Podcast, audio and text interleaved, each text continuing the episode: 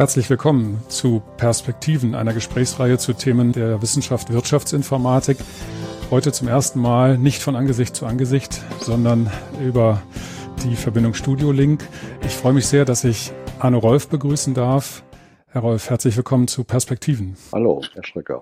Herr Rolf, wir haben den Kontakt aufgenommen vor einiger Zeit über einen ähm, Artikel den ich in der Zeit gelesen hatte. Da ging es um ein Interview mit Ihnen zu verschiedenen Themen, äh, die die Wissenschaft Wirtschaftsinformatik letztlich in ihrem Kern betreffen. Und ähm, daraus ist diese Idee zu diesem Gespräch entstanden. Wir wollen sprechen über das Thema digitale Transformation, aber mehr noch über das, was man als Nebenfolgen oder Wechselwirkungen bezeichnen könnte und die Wechselwirkungen zwischen, sagen wir mal, Technik, Mensch, Gesellschaft und Kultur und welche Implikationen sich daraus für die Wirtschaftsinformatik und für diejenigen, die Wirtschaftsinformatik betreiben, daraus ergeben kann. In dem Gespräch, das ich geführt hatte mit Ulrich Frank, hat er an einer Stelle überspitzt formuliert, die Software ist das Unternehmen, also die Verknüpfung zwischen Software und Organisation ist heute so eng, dass wir häufig äh, sehr enge Verbindungen äh, zwischen ähm, Software und Organisation haben. Und in Ihrem Interview gehen Sie auf an einem Punkt auf einen sehr ähnlichen äh, Bereich ein und Sie gehen darauf ein, dass Sie sagen, Software verändert die Welt oder Wirklichkeit und zerstört immer auch etwas und es wird etwas Neues konstruiert. Und da würde mich interessieren, was wird aus Ihrer Sicht zerstört und was wird neu konstruiert? Gerade jetzt in der Digitalisierungsdebatte gibt es ja den Spruch des äh, Amerikaners äh, Clayton, der behauptet, dass äh, wir es in, in, Zukunft bei der Digitalisierung äh, zu tun haben mit der totalen Zerstörung einer Gesellschaft beziehungsweise der Ökonomie. Ähm, ich glaube, dass das nicht nur im Zusammenhang mit der Digitalisierung stimmt, sondern ich glaube, dass das schon viel früher begonnen hat. Äh, nehmen wir mal ein Beispiel. Ähm, die Programmierung, wenn sie, wenn sie programmiert wird, dann ist es automatisch so, dass sie etwas dekontextualisieren. Es wird etwas in, formalisiert, es wird etwas überführt in äh, Operation, in autooperationale Form und daraus wird schließlich ein Programm entstehen. Dieses Programm wird aber dann wieder zurückgeführt in äh, die Umgebung, in die, beispielsweise in die Arbeitsumgebung. Das, was bei Programmierung äh, passiert, ist eine Form der Zerstörung.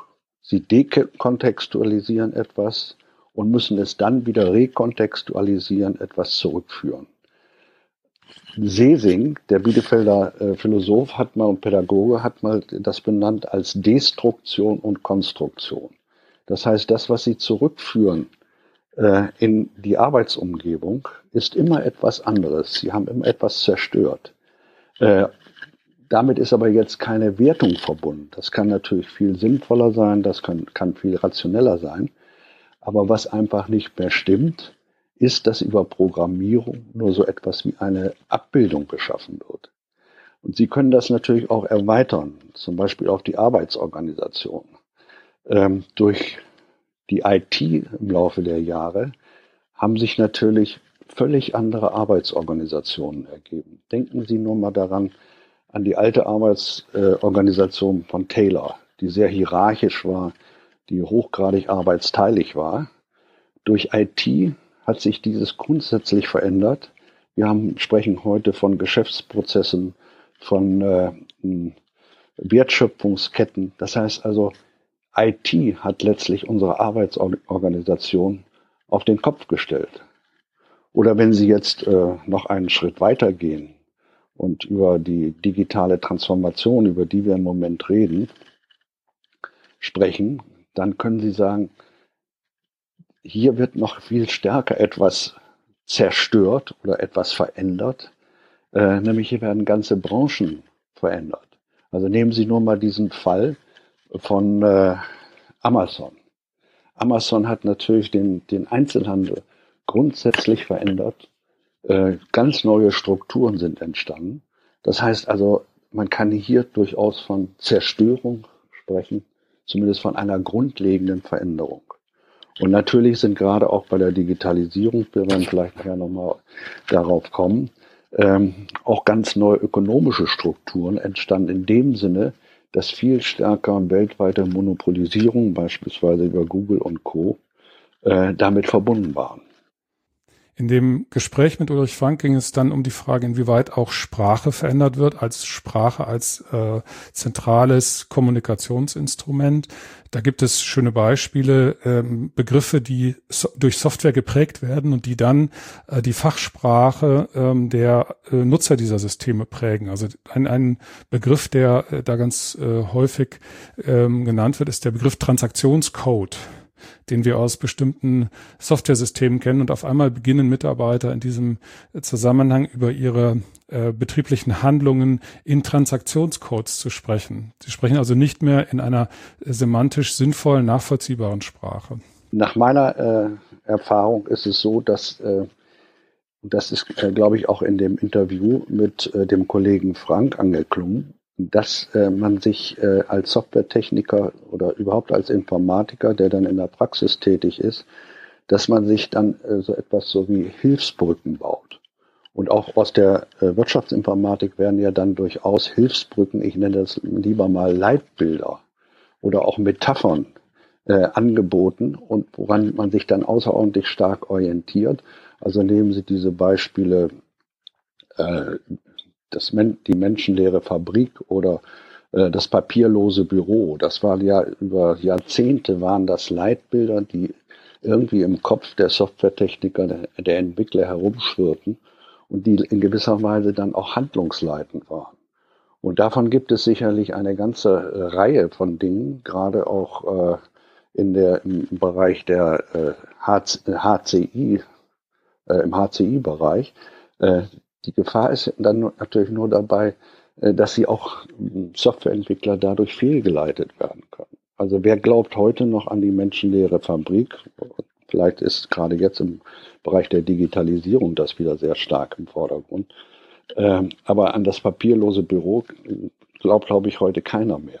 Mhm. Also äh, ich glaube, dass diese Metaphern immer eine große und auch diese Leitbilder immer eine große handlungsleitende äh, Rolle gespielt haben und auch heute noch spielen. Und wenn man so will, ist das ja natürlich auch äh, das, wie sich Sprache dann operationalisiert für Softwareentwickler und für Informatiker. Die, die Sprache ist äh, in der Tat voll von Metaphern und gerade die durch Software mitgeprägte Sprache ist dann voll solcher Metaphern. Wir ähm, haben dann mit diesen Metaphern umzugehen. Und äh, wenn ich sie richtig verstehe, ist damit äh, aus Ihrer Sicht so ein, die, die Warnung zur Vorsicht, zu einem vorsichtigen Umgang mit solchen Metaphern verbunden, dass wir also auch darüber nachdenken müssen, welche Wirkungen zeitigen solche Metaphern. Und das geht ja noch ein ganzes Stück weiter, wenn ich ähm, Ihre ähm, Aufzeichnungen und Ihre Gespräche in der Zeit richtig verstehe, dass wir uns über diese Wechselwirkungen zwischen Technik, Software, den Nutzern, Nutzerinnen und dann dem daraus folgenden Implikationen auseinandersetzen wollen für Kommunikation, Organisation. Ja, ähm, das ist richtig. Also ich glaube, dass diese Wechselwirkungen und Nebenfolgen in der Wirtschaftsinformatik also äh, leider eine viel zu geringe Rolle spielen, weil sie letztlich äh, für mich jedenfalls außerordentlich wichtig sind. Ich will mal einen anderen Ausgangspunkt wählen. Ich will mal das, was in der Wirtschaftsinformatik doch bis heute eine große Rolle spielt. Und zwar äh, das Memorandum, was eine Reihe von sehr prominenten Wirtschaftsinformatik-Hochschullehrern verfasst hat. Ähm, dort geht es im Wesentlichen darum, dass die Kollegen sagen, äh, die deutsche Wirtschaftsinformatik ist gestaltungsorientiert und hat große Probleme mit der angelsächsischen, mit der amerikanischen äh, Information Systems äh, Gemeinde, die sehr stark äh, verhaltensorientiert ist und sich im Grunde genommen ja äh, letztlich auch den Rahmen abschöpft hinsichtlich der äh, Publikationsorgane. Das, was in dem Memorandum drin steht hinsichtlich Gestaltungsorientierung, das finde ich also, würde ich absolut gutheißen und das kann ich absolut äh, akzeptieren Was mich aber daran stört, ist, äh, dass da nie etwas von einem Wertesystem äh, gesagt wird. Über das Wertesystem wird nicht gesprochen. Und es wird also eigentlich implizit immer dadurch deutlich, dass letztlich äh, die, der Wert daran zu messen ist, ob das Leitbild des Homo economicus, ob das sozusagen erfüllt wird und damit erreicht werden kann. Und ich denke, gerade wenn man sich so, und das ist ja auch ein altes betriebswirtschaftliches Leitbild, und die Wirtschaftsinformatik hat sich ja im Wesentlichen auch aus der Betriebswirtschaftslehre äh, entwickelt. Und die ersten Hochschullehrer waren ja auch Betriebswirte, die sozusagen dann angelernte Wirtschaftsinformatiker dann wurden. Äh, es war dann so, dass, dass man das, dass es sozusagen zum Selbstverständnis der Wirtschaftsinformatik geworden ist, dass man sich dass man sich permanent oder immer eigentlich an diesem Homo economicus äh, zu orientieren hat. Wenn das so ist, dann schließt man meiner Auffassung nach sofort eine Kontextualisierung aus. Man schließt aus, Wechselwirk dass es Wechselwirkungen zur Gesellschaft hingibt, dass es Nebeneffekte gibt. Die werden dann nicht behandelt.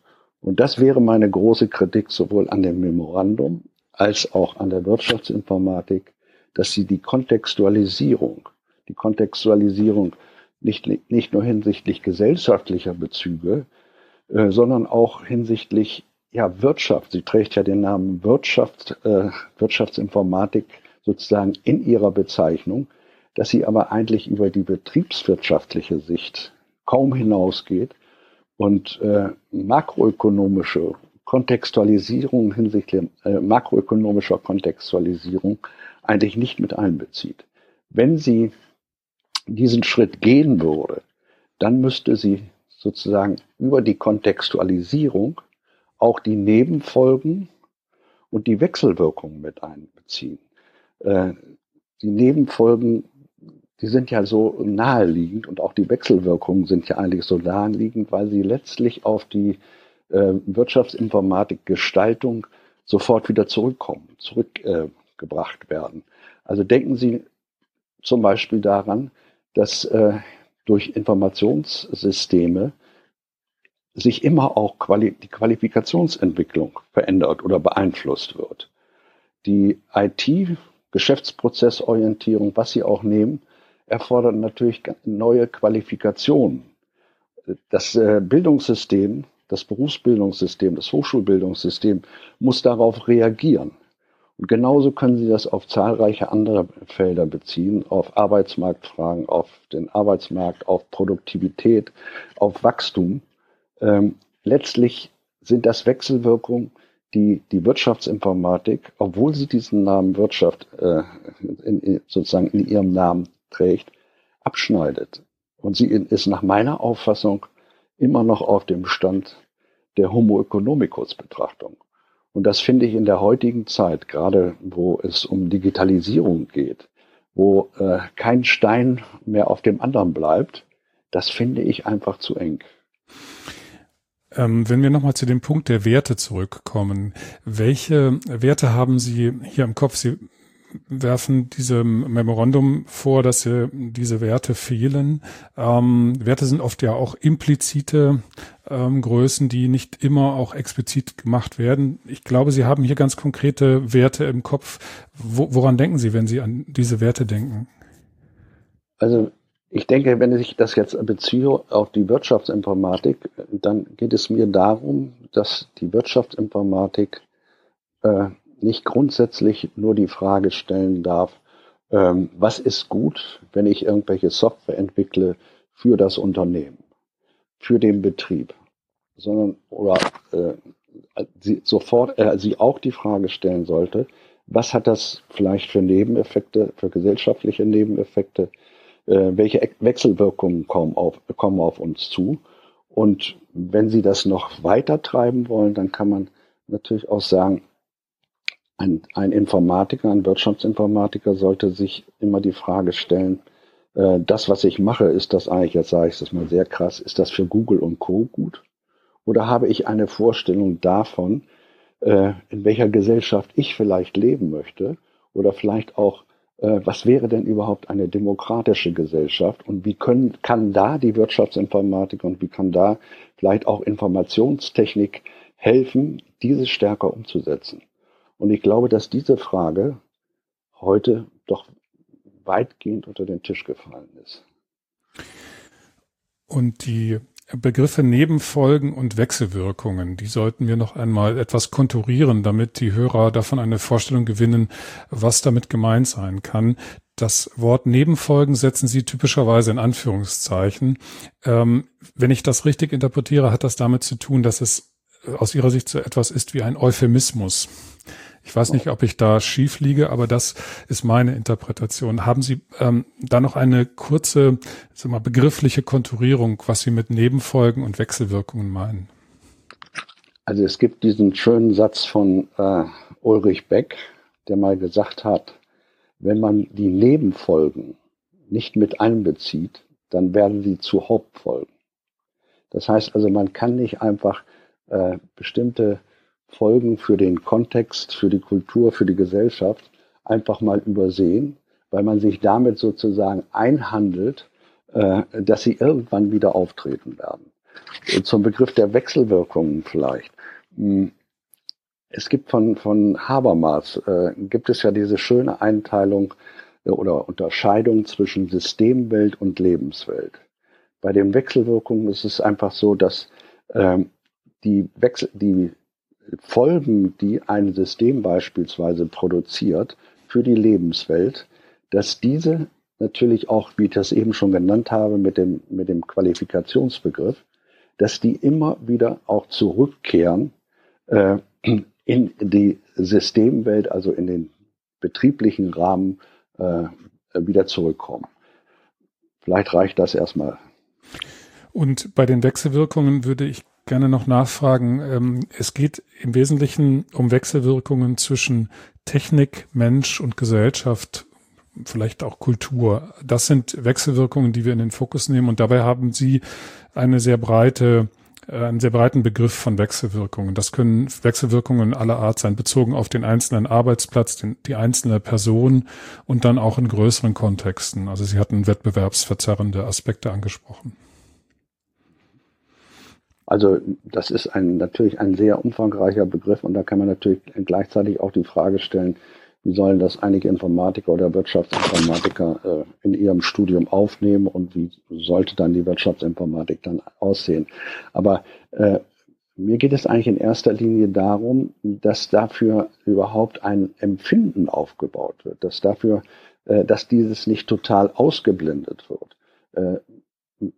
Weil äh, letztlich können Sie das zum Beispiel ja auch äh, übertragen, welche Auswirkungen hat äh, die Wirtschaftsinformatik auf Umwelt und auf äh, Ökologie.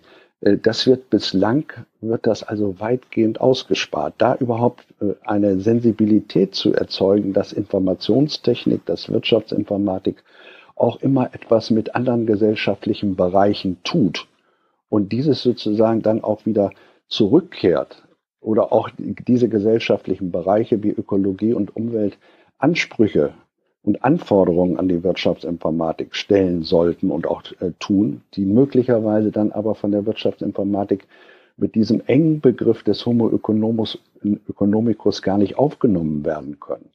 Darum geht es mir eigentlich. Dass das also umsetz, schwer umsetzbar ist, das glaube ich auch. Ähm, ich, wir haben hier in Hamburg also da natürlich äh, dann auch versucht, so etwas wie ein Modell daraus zu entwickeln, wo wir diesen Kontext mit einbeziehen. Wir nennen das das äh, Mikropolis-Modell.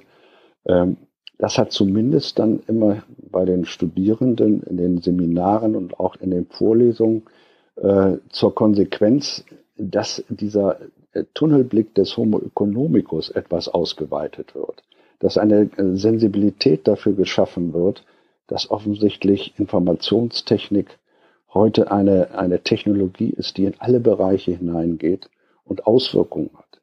Nur mein, mein, meine Kritik ist einfach daran, dass äh, ja selbst äh, Dinge, die die Wirtschaftsinformatik, wie ich das eingangs schon sagte, in ihrem Namen trägt, also äh, beispielsweise die Frage von, von Produktivität, äh, dass kein äh, Wirtschaftsinformatiker eigentlich mit dem Begriff äh, etwas anfangen kann, oder mit der Fragestellung etwas anfangen kann, wird eigentlich durch die äh, Informationstechnik, durch Software, wird da eigentlich die Produktivität erhöht oder nicht? Äh, aber das ist doch eigentlich ein zentraler Begriff. Darauf beruht Wachstum, darauf beruht, wenn man so will, ökonomischer Fortschritt. Aber die, nach meiner Kenntnis ist das nicht Teil der Wirtschaftsinformatik. Es wird zwar so in Teilen, jetzt kommt so allmählich, äh, vor allen Dingen auch in den Medien, die Frage auf, ob da nicht doch so etwas wie ein Produktivitätsparadoxon mit verbunden ist.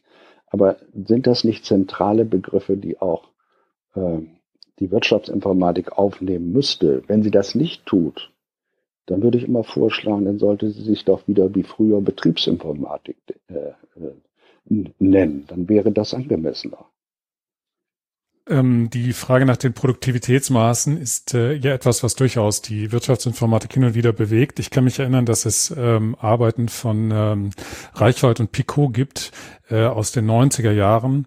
Da hat man äh, sich auseinandergesetzt mit ähm, der Frage, wie kann man den Erfolg von Informationssystemen anders operationalisieren als über einfache äh, Finanzkenngrößen.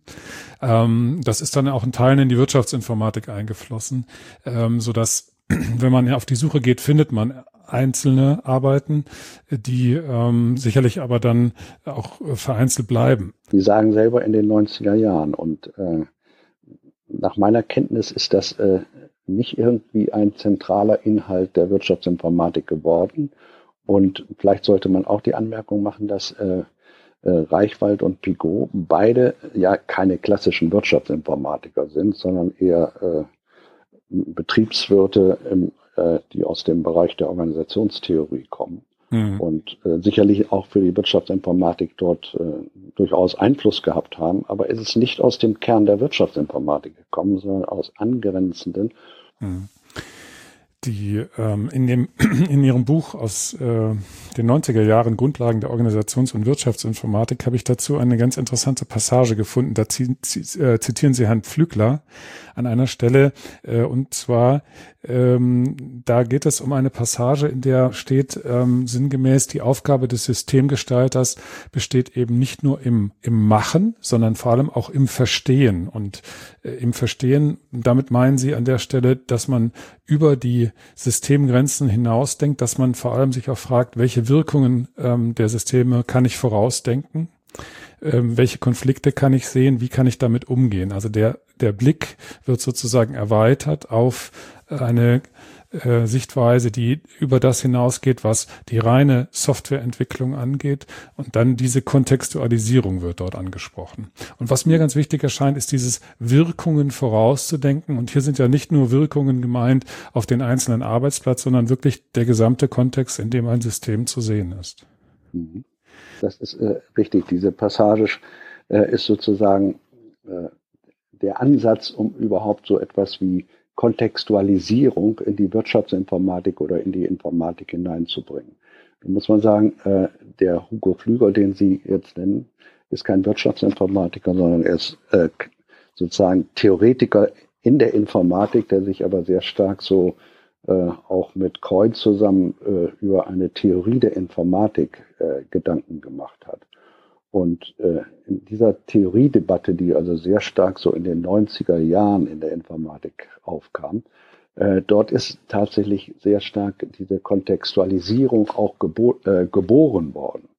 Äh, und es gibt da so Ansätze auch von Coy, der damals sagte, Informatik ist die äh, Wissenschaft der Informatisierung von Arbeit. Hm. Also der ein, eine ganz andere Perspektive auf die Informatik geworfen hat. Äh, das hat dann relativ wenig äh, Bedeutung gehabt für die Wirtschaftsinformatik. Und er ist selber auch dann sehr stark kritisiert worden in der Informatik, ähm, weil er dann letztlich auch mit anderen die Auffassung vertrat, äh, wir in der Informatik haben wir zwar eine, die theoretischen Grundlagen der Informatik, aber wir haben keine Theorie der Informatik. Und wenn Sie so wollen, gilt das ja vielleicht in gewisser Weise auch für die Wirtschaftsinformatik. Was ist die Theorie der Wirtschaftsinformatik? Die Frage kann man ja stellen. Und da spielt dann diese Kontextualisierung ja sicherlich auch wieder eine Rolle. ähm, auch für die Wirtschafts- oder gerade für die Wirtschaftsinformatik und dann den größeren Kontext mitzudenken. In der ähm, Diskussion um Nebenfolgen und Wechselwirkungen taucht dann ähm, der Begriff des Orientierungswissens auf, nämlich dann, wenn es um das Verstehen geht. Also wenn der Kontext sich erschlossen werden soll, stellt man sich ja die Frage, wie, wie kann man das ähm, erreichen? Dazu scheint eben das Verstehen sozialer Zusammenhänge eine größere Rolle zu spielen. Da würde mich interessieren, was Sie unter Orientierungswissen verstehen. Sie haben da einen, einen bestimmten Begriff, den Sie verwenden. Und warum brauchen wir dieses Orientierungswissen Wissen, um diese Kontextualisierung angemessen vornehmen zu können. Es ist völlig richtig. Also äh, Orientierungswissen hängt natürlich sehr stark jetzt mit diesem Aspekt der Kontextualisierung, den, der mir immer sehr wichtig ist, zusammen. Zunächst mal, dieser Begriff äh, Orientierungswissen ist sehr stark gepusht worden von dem Philosophen, Konstanzer Philosophen Jürgen Mittelstraß. Und äh, wenn man der generell, also jetzt nicht äh, speziell der Wirtschaftsinformatik vorwirft, dass insbesondere so Technikwissenschaften, äh, dass die sehr ihre Erfolge, natürlich auch ihre großen Erfolge durch immer tiefer bohren äh, bekommen haben und auch in Zukunft bekommen werden, dass aber sozusagen ein gemeinsames, ein Basiswissen, ein Orientierungswissen, und er nennt das dann äh, Wissen, wie alles zusammenhängt, dass das fehlt und dass sozusagen dieser, dieser Überbau oder wenn Sie so wollen, dieser Unterbau dass der äh, einfach äh, ja nicht vorhanden ist und dass da eine große, ein großes Defizit besteht. Wenn Sie so wollen, ist Orientierungswissen ja auch eigentlich nichts anderes als das, was Wilhelm von Humboldt äh, vor zig Jahren schon gesagt hat, der letztlich so etwas wie äh, den mündigen Menschen, den mündigen Bürger äh, auch an den Hochschulen und in, in den Schulen eigentlich äh, zum Vorbild hatte, der, was letztlich ja sehr stark auch mit Aufklärung zusammenhängt. Und ich glaube, dass heute wieder äh, diese Frage gerade im Rahmen der Digitalisierung, wo nach äh, Auffassung von vielen kein Stein auf dem anderen bleibt, äh, dass diese Frage von Aufklärung, von Wissen, wie alles zusammenhängt, dass die, dies wieder eine große Rolle spielen wird. Und wenn Sie so wollen, könnte man das auf den Punkt bringen, was ist denn eigentlich in, im Rahmen der, der anstehenden Digitalisierung, wie definiert sich dann eigentlich digitale Aufklärung? Was ist eigentlich, was müsste eigentlich digitale Aufklärung leisten? Und äh, das ist letztlich so etwas, was äh, mit dem Begriff Orientierungswissen natürlich sehr stark zusammenhängt. Ähm, und das würde, da kommen wir jetzt wieder drauf zurück, das hängt natürlich jetzt sehr stark mit der mit einer Kontexteinbindung einer Wissenschaft, eben in diesem Fall der Wirtschaftsinformatik zusammen. Äh, nach meiner Auffassung gehört zum Orientierungswissen aber auch dazu, dass man nicht permanent nur auf den gerade äh, erreichten oder äh, technischen Fortschritt nur äh, sein Augenmerk legt, sondern dass man eine Orientierung, glaube ich, besonders dadurch bekommen kann, dass man die historische Entwicklung eines Faches oder überhaupt einer Technologie sich mal vor Augen führt. Also wie ging das eigentlich los mit der Computerisierung? Was war dort angesagt? Wie haben die dann, äh, hat die Computerisierung im Laufe der Zeit äh, Organisationen verändert? Wurde die tayloristische oder bürokratische Organisation im Sinne von Max Weber eigentlich durch Informationstechnik verändert? Wie hat sie die Lebenswelt verändert? Das heißt also, äh, diesen historischen Bezug auch mal zu nehmen und das unter Veränderungsaspekten, unter Anwendungsaspekten sich mal anzuschauen und nicht etwa, wie es, wenn Sie so wollen, im, im, im Münchner Museum äh, uns vorgeführt wird, dass irgendwelche technischen oder großartige technische Entwicklungen sozusagen dargestellt werden, ohne dass dieser historische Bezug da ist und ohne dass äh, deutlich wird, wie ist eins aus dem anderen entstanden und hat dann aber auch Leben oder hat dann auch unsere Unternehmen und unsere Organisationen verändert. Und ich glaube also erst mit diesem Bewusstsein oder dieser Kenntnis äh, aus dieser historischen Entwicklung heraus können wir überhaupt erst äh, erkennen, was äh, möglicherweise für die Zukunft erfolgreiche Ansätze sein können. Oder Sie können es ja noch einfacher sagen. Der äh, Kollege Mertens hat immer diesen schönen Satz gesagt und hat das dann auch, glaube ich, in Aufsätzen verfolgt, äh, dass die Wirtschaftsinformatik darunter leidet, dass sie äh, viele Sachen, wie nennt, wie nennt er das, äh, alter Wein in neuen Schläuchen, dass also die Wirtschaftsinformatik häufig Dinge produziert, die eigentlich gar nicht neu sind, aber mit neuen Begriffen dann äh, belegt werden, aber dann auch relativ schnell verschwinden. Das heißt, auch äh, um die Wirtschaftsinformatik in gewisser Weise produktiver zu machen, wäre es sehr sinnvoll, wenn man sich dieser historischen Entwicklung, der Anwendungsentwicklung, wie der Techniknutzungspfad, wie wir das hier nennen, wie dieser Techniknutzungspfad sich im Laufe der Jahre entwickelt hat. Das äh, würde nach meiner Auffassung eben auch äh, zu diesem Orientierungswissen oder zu dieser digitalen Aufklärung gehören. Dass eben solche Fragen wie Produktivität, Produktivitätsparadoxon, also Dinge, die innerhalb der Wirtschaft angesiedelt sind, die aber, wo aber die Wirtschaftsinformatik und die Informatik einen Gutteil dazu beiträgt, dass das überhaupt zum Thema wird. Produktivität, Produktivitätsparadoxon. Auch das gehört eigentlich nach meiner Auffassung dazu, wenn man von Orientierungswissen spricht. Verstehe ich Sie dann richtig, dass diese Kontextualisierung, von der Sie sprechen, zusammengehen sollte mit einem reflektiven Moment, also mit einer Reflexion darüber, woher kommt eine Entwicklung, das wäre jetzt diese historische Betrachtung, und dann den Blick nach vorne zu richten und sich zu fragen, welche Effekte könnte der Technikeinsatz zeitigen, was kann ich heute antizipieren an Folgewirkungen, über die ich mir heute schon Gedanken machen muss. Wäre das so eine Interpretation, völlig der richtig, Sie zustimmen? Völlig richtig. Ich glaube erst, äh, dass Sie äh, die Möglichkeit haben zu antizipieren, wenn Sie sozusagen die Geschichte kennen. Wenn Sie geschichtliche, historische Verläufe äh, kennen, wo etwas schon fehlgeschlagen hat, wo etwas schon da gewesen ist, dass Sie dann, glaube ich, überhaupt erst in der Lage sind, zukünftige Entwicklungen jedenfalls einschätzen zu können, besser, besser einschätzen zu können. Das ist meine Hoffnung.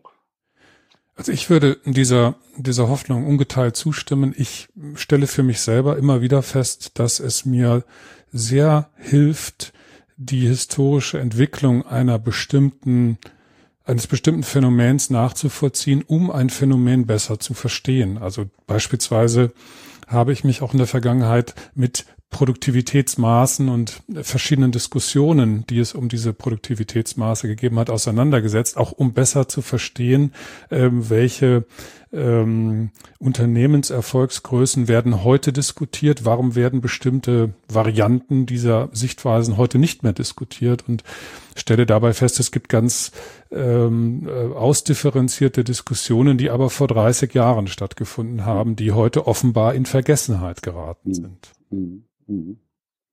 Genau das geben Sie jetzt ein schönes Beispiel dafür, was ich eigentlich meine. Und äh, wenn wir noch mal ganz kurz auf den Begriff Orientierungswissen zurückkommen, äh, um ihn noch mal zu kontrastieren, der Gegenbegriff dazu bei Mittelstraß lautet, glaube ich, Verfügungswissen.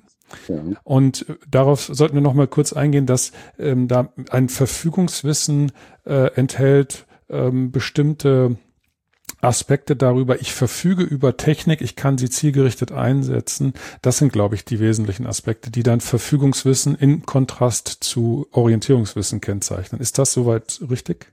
Das ist richtig, aber ich würde da jetzt keinen Kontrast oder Konflikt auf äh, drin sehen, sondern also ich, äh, es ist natürlich so, ein Wirtschaftsinformatiker, der jetzt also nur Orientierungswissen hat, der ist natürlich für die Praxis völlig unbrauchbar, wenn Sie so wollen. Also insofern muss also beides zusammenkommen. Natürlich muss also die Basis an, äh, an Verfügungswissen, so wie auch heute die Wirtschaftsinformatik heute äh, gelehrt wird und, und äh, auch in vielen Dingen ja sinnvoll ist, äh, das soll deswegen nicht entfallen. Ich glaube nur, dass also dieses Verfügungswissen allein, dass das zwar sinnvoll ist, um vielleicht wenn Sie so wollen, äh, gute Geschäftsprozessmodellierer zu äh, machen, zu werden oder auch eine gute Software zu entwickeln. Aber das heißt noch lange nicht, dass dieser Mensch dann auch in der Lage ist, also äh, bestimmte Entwicklungen schnell einschätzen zu können. Also ich glaube zum Beispiel, dass die, das Orientierungswissen auch notwendig ist, um in einer leitenden Position zu sein. Äh, jenseits von, von äh, äh, Programmiertätigkeiten. Also die, die, da ist so etwas wie Orientierungswissen gefragt, weil dort natürlich dann auch in leitenden Positionen viel eher äh, die Leute etwas zu tun haben mit Konflikten, mit Fehleinschätzungen, mit, ein, mit richtigen Einschätzungen. Also ich glaube nicht dass nur das äh, Orientierungswissen im Sinne eines guten Bürgers, einer guten gesellschaftlichen Entwicklung, einer besseren gesellschaftlichen Entwicklung Sinn macht, sondern ich glaube auch einfach, dass man unter Karriereaspekten äh, damit besser dasteht. Ja, das hat äh, meines Erachtens auch etwas damit zu tun, die Fähigkeit ähm, zu reflektieren auszubilden. Also Wirkungen äh, antizipieren zu können, über ähm, das eigene Dasein, das eigene Tun nachdenken zu können. Und das ist schon etwas, das aus meiner Sicht äh, für Absolventen, äh, Absolventinnen und Absolventen durchaus ein wünschenswerter ähm, Nebeneffekt des Studiums sein sollte. Das ist völlig richtig. Wir haben einige Punkte angesprochen, auf die wir nochmal zurückkommen sollten. Wir hatten kurz über den mündigen Techniknutzer gesprochen. Da gibt es ja eine Reihe auch von Schlagworten, User Empowerment und andere. Ähm, darauf würde ich gerne nochmal zurückkommen, würde aber jetzt gerne mal den Schwenk machen zu dem Thema digitale Transformation und warum wir jetzt eine doch etwas längere Vorrede vorgeschaltet haben, weil es wahrscheinlich jetzt deutlich wird, ähm, warum wir diese Vorüberlegungen benötigen, um jetzt über das nachzudenken, was heute unter digitaler Transformation diskutiert wird. Und dazu sollten wir zunächst einmal uns ein, auch diesen Begriff erschließen. Ähm, was ist aus Ihrer Sicht unter digitaler Transformation zu verstehen? Ja, dieser Begriff der digitalen Digitalisierung und digitalen Transformation wird ja also wie eine Inflation äh, heute benutzt. Und äh, keiner auch äh, nach meines Wissens auch so äh, in der Informatik macht man so eine äh, Unterscheidung zwischen äh, Computerisierung und Digitalisierung. Was ist eigentlich so hinsichtlich der gesellschaftlichen Auswirkungen, was ist da eigentlich das Neue daran? Ich glaube, dass eine Unterscheidung eigentlich da Sinn macht, dass man sagt, Computerisierung, das betraf im Wesentlichen den Versuch für Unternehmen und für Organisationen etwas zu automatisieren, Geschäftsprozesse zu automatisieren, aber auch äh, IT zur Unterstützung von, von Teamarbeit, von Gruppen und so weiter äh, zu nutzen. Also es war im Wesentlichen äh, der Rahmen waren die, äh, das einzelne Unternehmen, vielleicht auch in der Verbindung zu anderen Unternehmen mit vielleicht Lieferketten. Daneben kam es langsam dazu, dass sich das Internet verbreitete, dass auch das Smartphone da war. Äh, diese Phase ist sozusagen der Übergang zur Digitalisierung. Aber was ist eigentlich heute, was sollte man eigentlich heute unter Digitalisierung oder digitaler Transformation verstehen? Ich glaube, dass der entscheidende Schritt ist, ähm, dass heute die Welt strukturiert und organisiert ist in globalen Wertschöpfungsnetzwerken. Und in diesen Wertschöpfungsnetzwerken, äh, da ist die sozusagen die Währung, sind die Daten. Und äh, letztlich führen diese Wertschöpfungsnetzwerke dazu, dass wir weit raus, über, rausgehen über die einzelnen Unternehmen oder über Unternehmensverbünde, sondern es geht letztlich darum, dass wir heute von einer Ökonomisierung äh, der gesamten Lebenswelt, nicht nur der Systemwelt im, Hab, im Habermaschen Sinne ähm, reden müssen, sondern wir, sprechen, wir haben heute den Tatbestand, dass wir Wertschöpfungsnetzwerke haben, die, wo die Währung, wie gesagt, die Daten sind und letztlich damit eine Kommerzialisierung, eine Ökonomisierung der gesamten Lebenswelt stattfindet. Das können Sie an allen Dingen merken, wenn Sie jetzt irgendwie Ihr Handy benutzen, Ihr Smartphone benutzen. Äh, Daten werden gesammelt, Daten werden zu Gold oder zu Sterntalern, wie Sie das auch nennen wollen. Daraus werden wieder neue, können wieder neue äh, Geschäftsmodelle entwickelt werden. Diejenigen, die die Daten besitzen, sind letztlich auch äh, die neu, werden möglicherweise oder können die neuen äh, Herrscher dieser Welt werden. Und das ist eigentlich der Unterschied zwischen Computerisierung und eigentlich digitaler Transformation. Also letztlich der, der Versuch oder auch die Tatsache, dass wir eine in die Lebenswelt transferiert wird in äh, Wertschöpfung, Netzwerke, wo es letztlich nur um noch darum geht, wie können wir Beziehungen, wie können wir eigentlich Lebenswelt äh, total ökonomisiert. Und äh, dann hätten wir einen Entwicklungspfad, den man ja sehr schön auch nachvollziehen kann, dass wir ähm, in den 90er Jahren erlebt haben, wie das eigentlich als Forschungs- und letztlich als militärische Einrichtung gedachte Internet oder damals noch ARPANET und dann Internet sich weiterentwickelt hat als zu einer Grundlage, auf der dann diese Digitalisierung basiert in letzter Konsequenz. Also ich kann mich noch an Zeiten erinnern, in denen ähm, ich das äh, Netzwerk damaliger Couleur genutzt habe ohne grafische Benutzeroberfläche. Mhm. Und äh, dann äh, kam der Mosaik-Browser und ähm, schlagartig hat sich dann vieles verändert.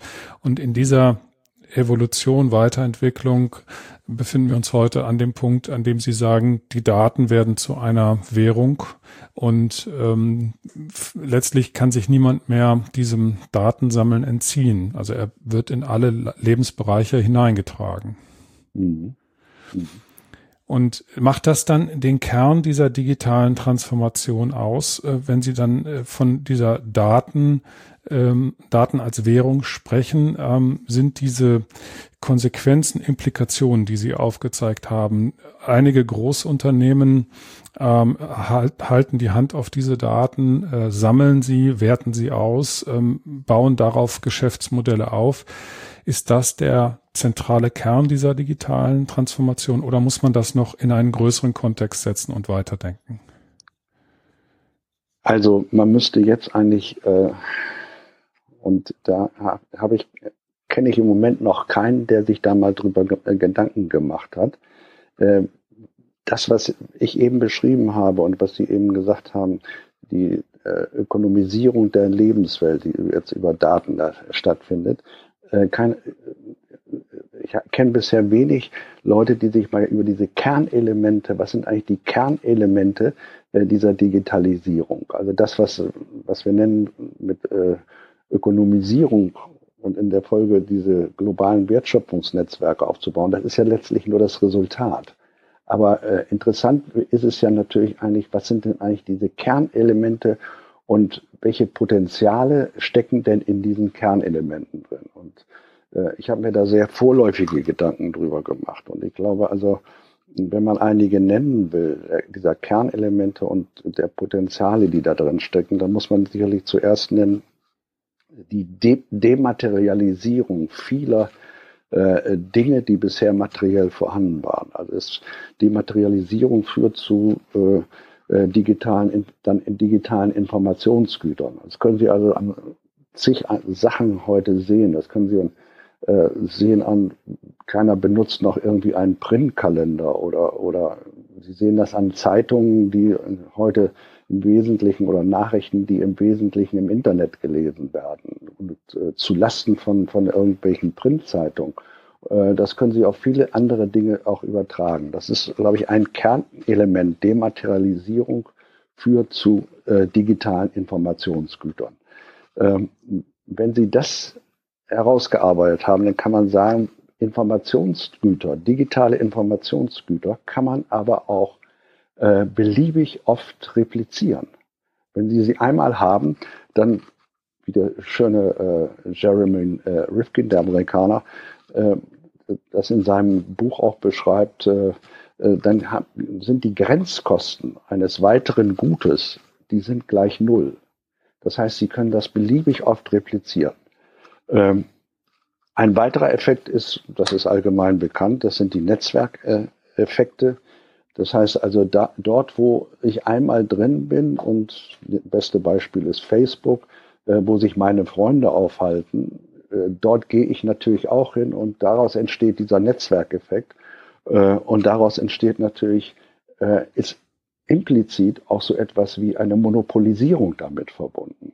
Das können Sie sehr schön an, an Facebook oder auch an, wie heißt, hießen das früher StudiVZ, das was in Deutschland war, mhm. äh, was damals äh, von einem äh, Verlag, ich glaube von Border war es, teuer gekauft wurde, oder Holzbrink, bin mir nicht ganz sicher, teuer gekauft wurde und das nach zwei, drei Jahren pleite ging, weil einfach dieser Netzwerkeffekt eine große Rolle spielte. Das liegt nicht zuletzt daran, das ist das Interessante jetzt eigentlich, dass zwar die, durch die Replikation die Grenzkosten gegen Null gehen, aber diese, äh, äh, diese Software, in diesem Fall Facebook, muss natürlich überhaupt erstmal entwickelt werden. Und das ist nur möglich mit immens hohen Entwicklungskosten. Die sind so hoch, dass sich, äh, es licht, sich dann auch nicht lohnt, nochmal ein zweites Mal das Geld hereinzutun.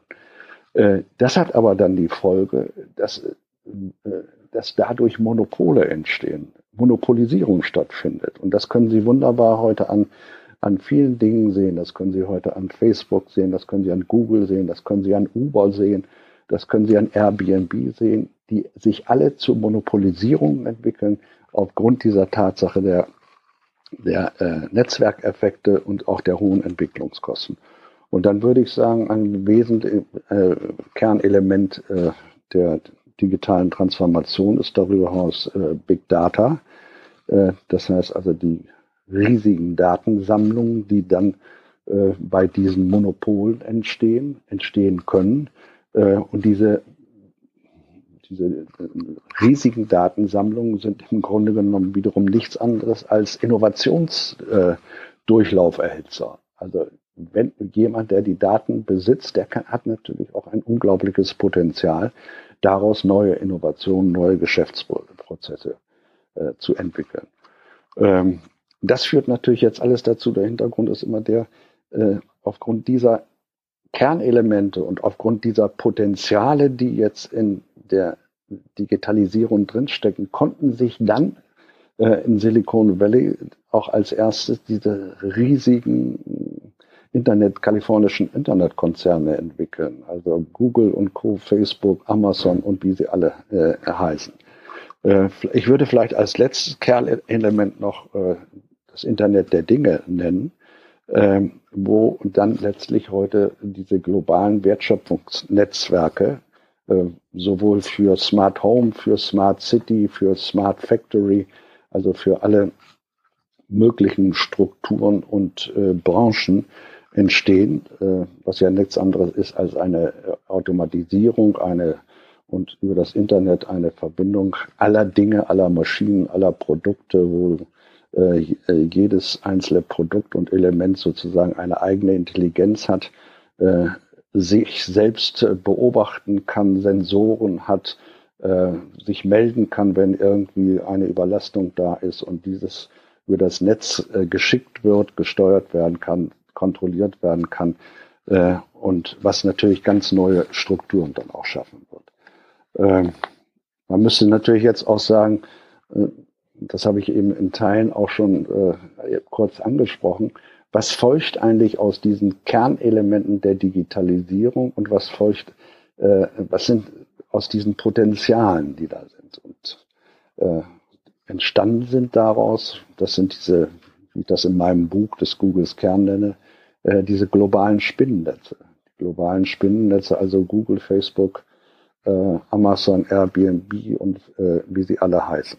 Äh, letztlich äh, steckt dahinter natürlich in, mit diesem Begriff der Spinnennetze, dass sie mittlerweile durch eine, eine äh, außerordentlich äh, äh, hervorragende äh, Produktion oder Fertigung von, von bestimmten Gütern, also ne, nehmen wir das die Suchmaschine von Google oder nehmen wir auch von Facebook, diese äh, Beziehungsmaschine, wenn man so will, das ist natürlich eigentlich was Fantastisches und das, das, hat man vorher gar nicht geglaubt, dass, dass man überhaupt solche Bedürfnisse haben kann und die auch ja sehr sinnvoll sind. Aber dahinter steckt natürlich, dass über diesen Erfolg natürlich dann auch äh, über Werbung, über Werbeeinnahmen natürlich dann auch ganze Spinnennetze aufgebaut werden können, man in ganz andere Bereiche hineingehen können, was wir heute bei, bei Google sehen. Bei Google, die also äh, fast alle in alle Branchen hineingehen, sei es das selbstfahrende Auto, sei es im Bereich E-Health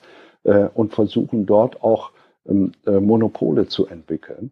Äh, das ist natürlich eine Konsequenz äh, aus diesen äh, Kernelementen und den Potenzialen, die diese Kernelemente haben. Ähm, eine zweite Konsequenz ist vermutlich daraus, dass sich unsere Wirtschaft, unsere Ökonomie grundlegend verändert, ein grundlegend neues Prinzip erhält, und zwar das, was wir heute bezeichnen mit digitaler Plattformökonomie. Das heißt also, es schieben sich zwischen dieser äh, alten traditionellen Wertschöpfungskette, also zwischen Hersteller, äh, Handel und äh, Kunden, Konsument, schiebt sich sozusagen einer dazwischen. Und das sind diese digitalen, äh, diese digitalen Plattformen und löschen, wenn Sie so wollen, zu einem guten Teil den Handel aus und schieben, weil sie eben so eine starke Macht haben und auch sich zum Monopol entwickeln, schieben sozusagen die Produzenten, die Hersteller nach außen. Die haben nicht mehr diese äh, Funktion, die sie ursprünglich mal hatten, äh, sondern sie werden total abgewertet. Also Sie können das ja wunderbar sehen bei, bei nehmen, nehmen wir mal Amazon und dem Buchhandel. Also der, äh, Amazon beherrscht, ich will nicht sagen Totalbeherrschung, aber äh, haben doch eine große Bedeutung für den Buchhandel bekommen. Und der Buchhandel und die Verlage, die werden sozusagen an den Rand geschoben und dazwischen schiebt sich Amazon und bekommt äh, eine doch beträchtliche Herrschaft und ja, wird zum neuen Herrscher dieser, äh, äh, dieser Wertschöpfungskette. Und das ist, können Sie an vielen anderen Beispielen sehen. Das können Sie zum Beispiel an Uber sehen. Uber äh, schiebt sich sozusagen zwischen den äh, Taxi-Interessenten und den Taxiunternehmen und den Taxifahrern und beherrscht, wenn denn also die staatlichen Regulierungen das zulassen, beherrschen letztlich dann den Taximarkt.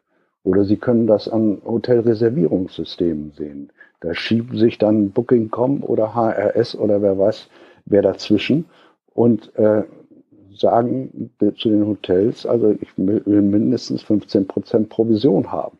Werden also in diesem Bereich eigentlich die Herrscher dieser Wertschöpfungsketten, die früher völlig anders abliefen und wo äh, Macht und Herrschaft viel stärker verteilt war.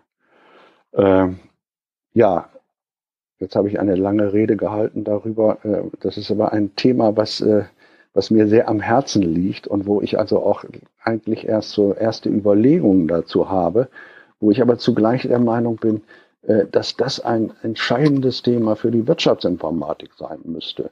Sich darüber mal Gedanken zu machen, was, was sind denn nicht, was passiert denn da eigentlich bei der Digitalisierung? Und wie verändert sich äh, unsere Gesellschaft und vor allen Dingen auch unsere Ökonomie.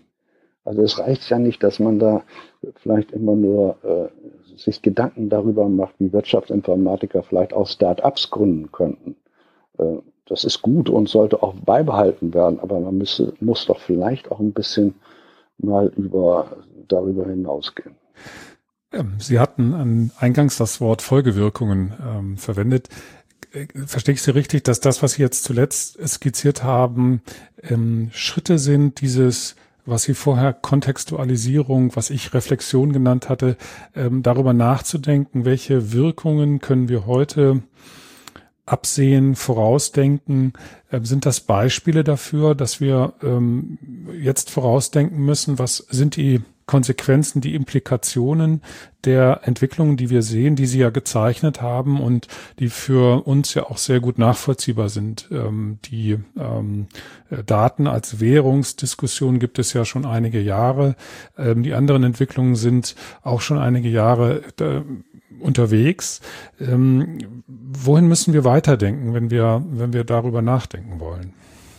Also ich glaube, dass äh wir noch viel stärker zu so etwas wie einer Spaltung der Gesellschaft kommen werden. Ich glaube, dass also doch äh, gerade durch die Digitalisierung auch viele äh, Arbeitsplätze, die heute äh, doch im weitesten Sinne auch zur Mittelschicht gehören, äh, dass die wegfallen werden. Also bedenken Sie zum Beispiel im Einzelhandel.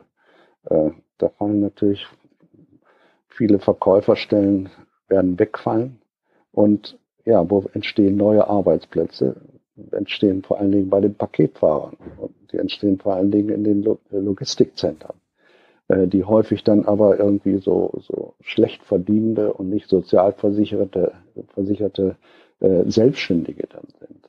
Das heißt also, das ist nur ein Beispiel, wo ich glaube, dass es noch stärker zum Abrutschen dieser, dieser Mittelschicht kommen wird, gerade auch durch die Digitalisierung. Und dann heißt es natürlich in der Konsequenz, äh, wollen wir dann in Zukunft eine Gesellschaft werden, wo, ja, wo die Mittelschicht ausgedünnt ist, wo äh, die Leute dann also vielleicht äh, durch zig äh, Nebeneinkünfte, indem sie beispielsweise dann bei Uber nochmal mit der, die Taxe nebenbei äh, fahren mit ihrem Privatauto, äh, wo sie Paketfahrer sind und wer weiß was noch machen, wollen wir eine solche eine Gesellschaft haben und beziehungsweise äh, ist denn eine solche Gesellschaft nicht außerordentlich labil?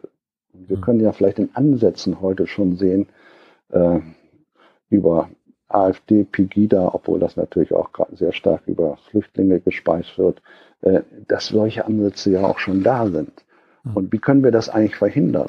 Und da gibt es natürlich auch von einigen Leuten, ähm, gibt es natürlich auch da schon Anregungen. Und eine Anregung beispielsweise von Kurz Rieger ist, dass es so etwas wie eine Maschinensteuer geben müsste. Dass man also nicht mehr so stark äh, Arbeitseinkommen ähm, besteuern sollte, dass, sondern dass man stärker in die Maschinen geht. Interessanterweise ist das mittlerweile auch in der Politik angekommen. Also der neue Bundeskanzler äh, in Österreich, der ist ein Anhänger dieser Maschinensteuer und äh, erzählt überall, wir, wir müssen zur Maschinensteuer kommen. Also es ist längst aus der Literatur, aus dem akademischen Kreis rausgekommen. Mhm. Genauso kann man natürlich und das ist ja auch heute eine starke Diskussion, äh, nachdenken und dis diskutieren über das bedingungslose Grundeinkommen. Also auch dort gibt es ja mittlerweile Verfechter oder Anhänger dieser, dieses bedingungslosen Grundeinkommens, wo man per se nicht gedacht hätte, äh, dass sie da äh, für sind. Also beispielsweise der äh, Telekom-Chef Höttges ist ein Vertreter des bedingungslosen Grundeinkommens. Oder auch hier der Hamburger Wirtschaftsprofessor, der, der bisher immer so auch doch als eher neoliberal bezeichnet wurde, äh, äh, Straubhaar. Also es gibt mittlerweile da äh, längst im akademischen Kreis auch Diskussionen von sehr ernstzunehmenden Leuten. Und ich denke, darüber äh, wird man nachdenken müssen.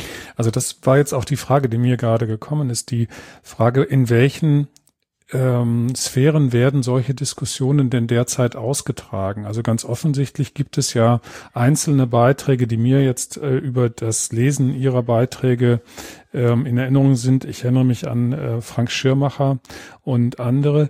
Ähm, sehen Sie denn, dass es einen Diskurs gibt, um über diesen Gesamtzusammenhang zu sprechen?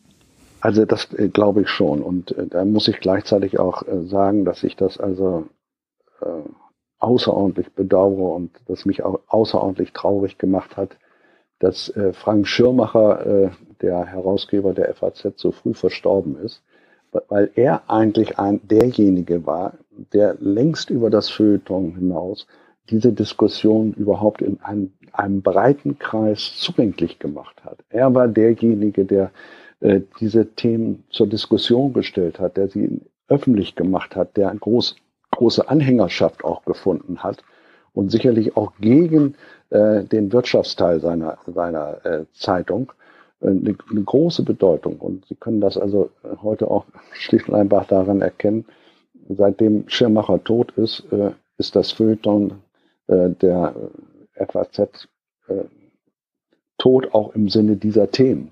Also das ist sehr betrüblich.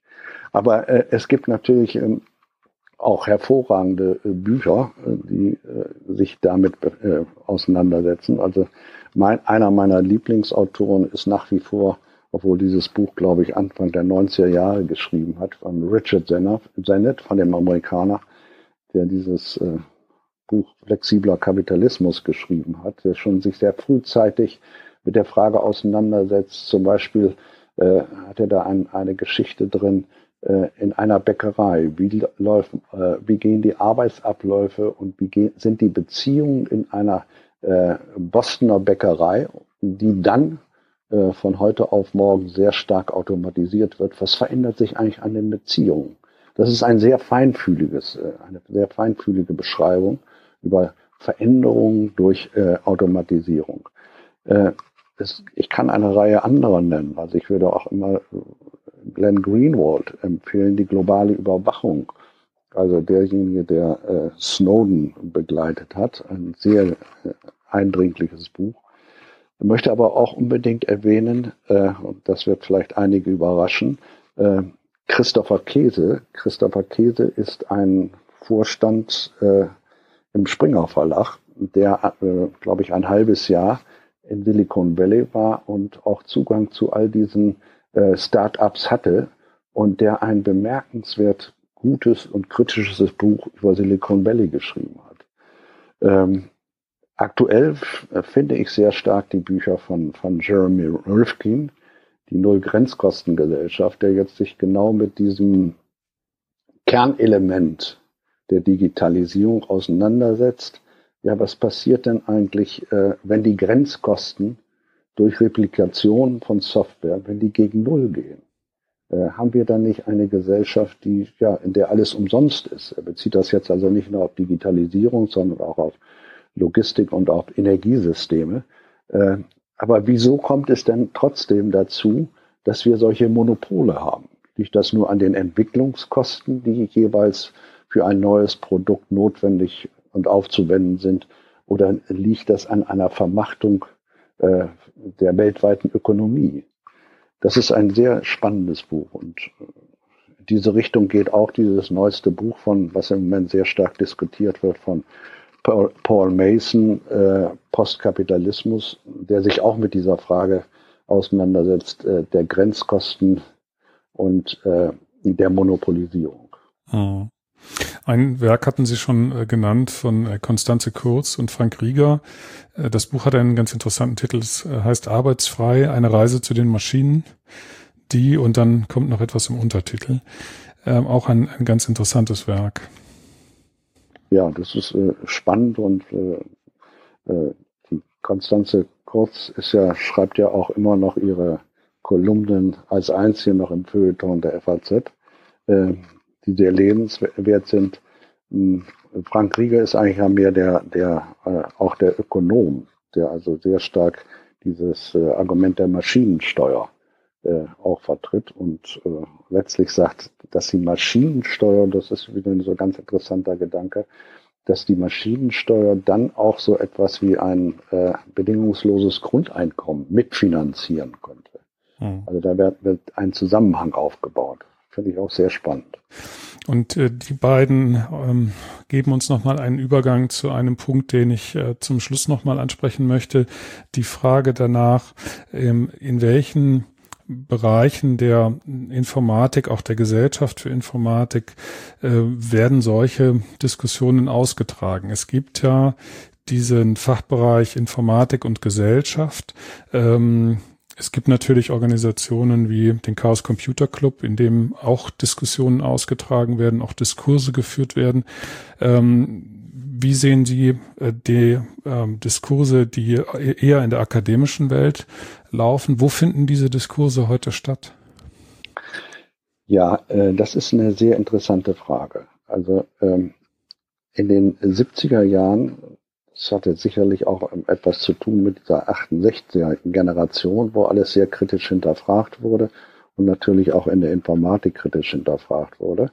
Äh, auch nicht zuletzt in Deutschland durch diesen wunderbaren Josef Weizenbaum, der eine große Bedeutung für die Informatik, für eine kritische Informatik hatte. Äh, dort sind ja eine Reihe von, von Lehrstühlen Informatik und Gesellschaft gegründet worden. Auch in Hamburg hier, in Berlin, in Bremen, in Paderborn, in, äh, vor allen Dingen also, sage ich mal, nördlich der Mainlinie. Ähm, diese Kollegen sind äh, im Laufe der Jahre äh, ausgeschieden, also in Pension gegangen und äh, es ist keiner dieser Lehrstühle wieder besetzt worden.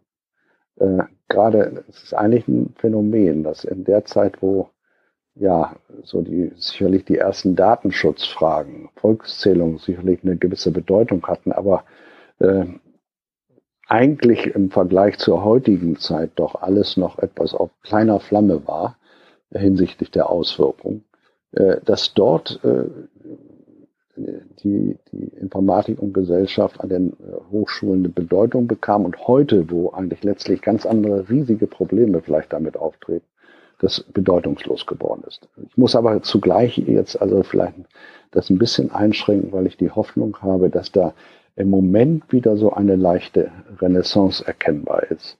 Ähm, hier in Hamburg ist beispielsweise ein Lehrstuhl ausgeschrieben worden, Informatik und Ethik und äh, wird auch wohl über kurz oder lang besetzt werden. Hm, da habe ich aber eher den Eindruck, dass diese Informatik und Ethik äh, deshalb heute doch wieder gefragt ist, äh, weil die KI doch eine riesige Rolle spielt. Die künstliche Intelligenz, äh, maschinelles Lernen und dass aus dieser KI-Diskussion heraus solche ethischen Fragestellungen äh, an die Informatik wieder zurückgegeben werden. Äh, das hat aber eigentlich weniger jetzt so was, etwas mit, mit der alten Form von Informatik und Gesellschaft, also in dem Sinne mit Orientierungswissen, mit digitaler Aufklärung zu tun, sondern das, da wird sicherlich eine Wechselwirkung jetzt aufgebaut zwischen äh, KI-Forschung und Ethik. Was darf ich tun? Was äh, sollte man unterlassen? Aber da fehlt mir so etwas sozusagen, äh, die Grundlage, wie sich digitale Transformation überhaupt generell entwickelt. Mhm. das ist da eigentlich nicht das Thema. Mhm. Oder vermute ich mal. Mhm. Ich spreche deswegen auch oder habe deswegen auch eine gewisse Hoffnung, zur, dass da wieder doch was kommt, weil ich kürzlich gelesen habe, dass die TU Aachen interessanterweise, ähm, äh, ich glaube, fünf Stellen, fünf Hochschullehrerstellen auf einen Schlag ausgeschrieben hat für Bereiche Informationsethik, Informatik und Gesellschaft, äh, also für, wenn Sie so wollen, für diese etwas weicheren Fragestellungen innerhalb der Informatik. Und ich denke, wenn also eine TU und auch gerade eine so äh, doch gute und mit äh, wirklich bekannte TU wie, die, äh, wie Aachen, wenn die sich daran heranwagt, äh, sich dieses Themas wieder aufzunehmen, anzunehmen, dass ich dann hoffe, dass das vielleicht auch Auswirkungen auf andere Informatiken, Wirtschaftsinformatiken hat. Denn es stellt sich ja dann die Frage für diejenigen, die jetzt im Anschluss an unser Gespräch sich die Frage stellen, wie kann ich mir denn diese Reflexionsmöglichkeiten schaffen? Wie erschließe ich mir das, was mir dann den Weg bahnt hin zu einer Kontextualisierung, hin zu einem Orientierungswissen? Ähm, man würde sich ja wünschen, dass in den Studiengängen solche Diskussionen Anteile bekommen. Wir hatten vorhin über mündige Techniknutzer gesprochen. Wir könnten auch über mündige Technikgestalter sprechen, die äh, in dem Sinne einer Reflexion über das hinausdenken, was sich nur unmittelbar mit dem Gestaltungsgegenstand äh, beschäftigt. Äh, mir scheint es so zu sein, dass man sich zunächst mal auch andere Wege erschließen muss außerhalb der akademischen Zugänge. Sehen Sie das auch so? Ja, ich würde sagen, gezwungenermaßen. Ne? Gezwungenermaßen, äh, wenn man so etwas nicht in der, äh, im Bachelor oder im Masterstudium mitbekommt, aber trotzdem da so ein Interesse entwickelt, ja, dann muss man das vielleicht über, über Literatur, über Bücher, über auch Diskussionen, die stattfinden, äh, sich schaffen. Wobei man natürlich auch immer gleichzeitig sagen muss, mh, hm, dass das Bachelorstudium ja doch so eng für die Leute geworden ist, wo sie also äh, pro Semester sieben, acht Leistungsnachweise vorzeigen müssen, dass da kaum Zeit und Muße bleibt für solche Fragestellungen. Ich mache hier in Hamburg immer ein Seminar äh, darüber und ich stelle immer fest, äh, dass man da doch mächtig einsäen muss, dass da also Grundfragen äh, überhaupt gar nicht vorhanden sind und äh, dass man da also doch erstmal ja sehr, sehr tief, äh, sehr breit säen muss, um überhaupt so etwas, äh, so ein Verständnis aufzubauen, dass so etwas wie Kontextualisierung mitgedacht werden muss, so etwas wie Wechselwirkungen, Auswirkungen, die Studierenden sind häufig ganz erstaunt, was ihre Technologie, äh, die, was sie da studieren, was das eigentlich, äh, wie, die, wie das eigentlich die Welt bewegt und Welt verändern kann. Ein Ansatzpunkt wäre, wenn ich Sie richtig verstehe, auch, dass man sich nochmal mit dem Mikropolis-Modell näher auseinandersetzt. Also wer daran Interesse hat, findet Zugang über verschiedene Publikationen. Die würde ich dann auch nochmal auf der Webseite zu unserem Gespräch entsprechend verlinken, so dass man sie gut und schnell finden kann.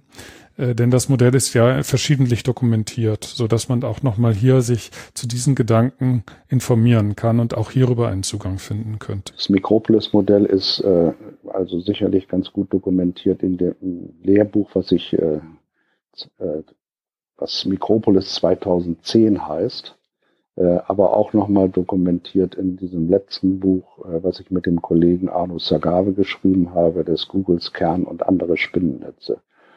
Muss aber gleich dazu sagen, dass ich äh, gerade dabei bin, dieses Modell noch etwas weiterzuentwickeln für die Digitalisierung, äh, für die digitale Transformation, also diesen Gedanken noch stärker dort einbauen möchte hinsichtlich der Kernelemente und der Potenziale, die ich vorhin angesprochen habe.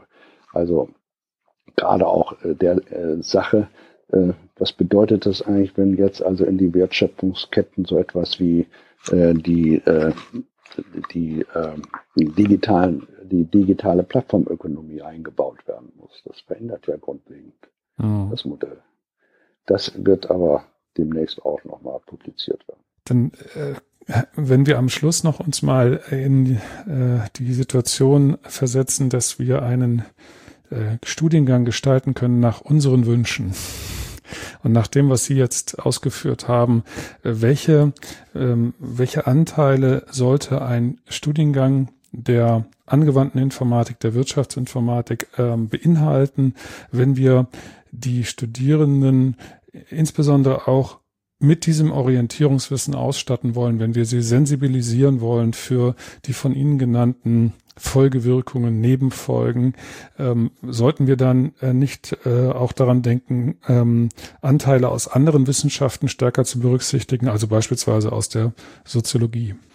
Ja, das ist eine gute Frage.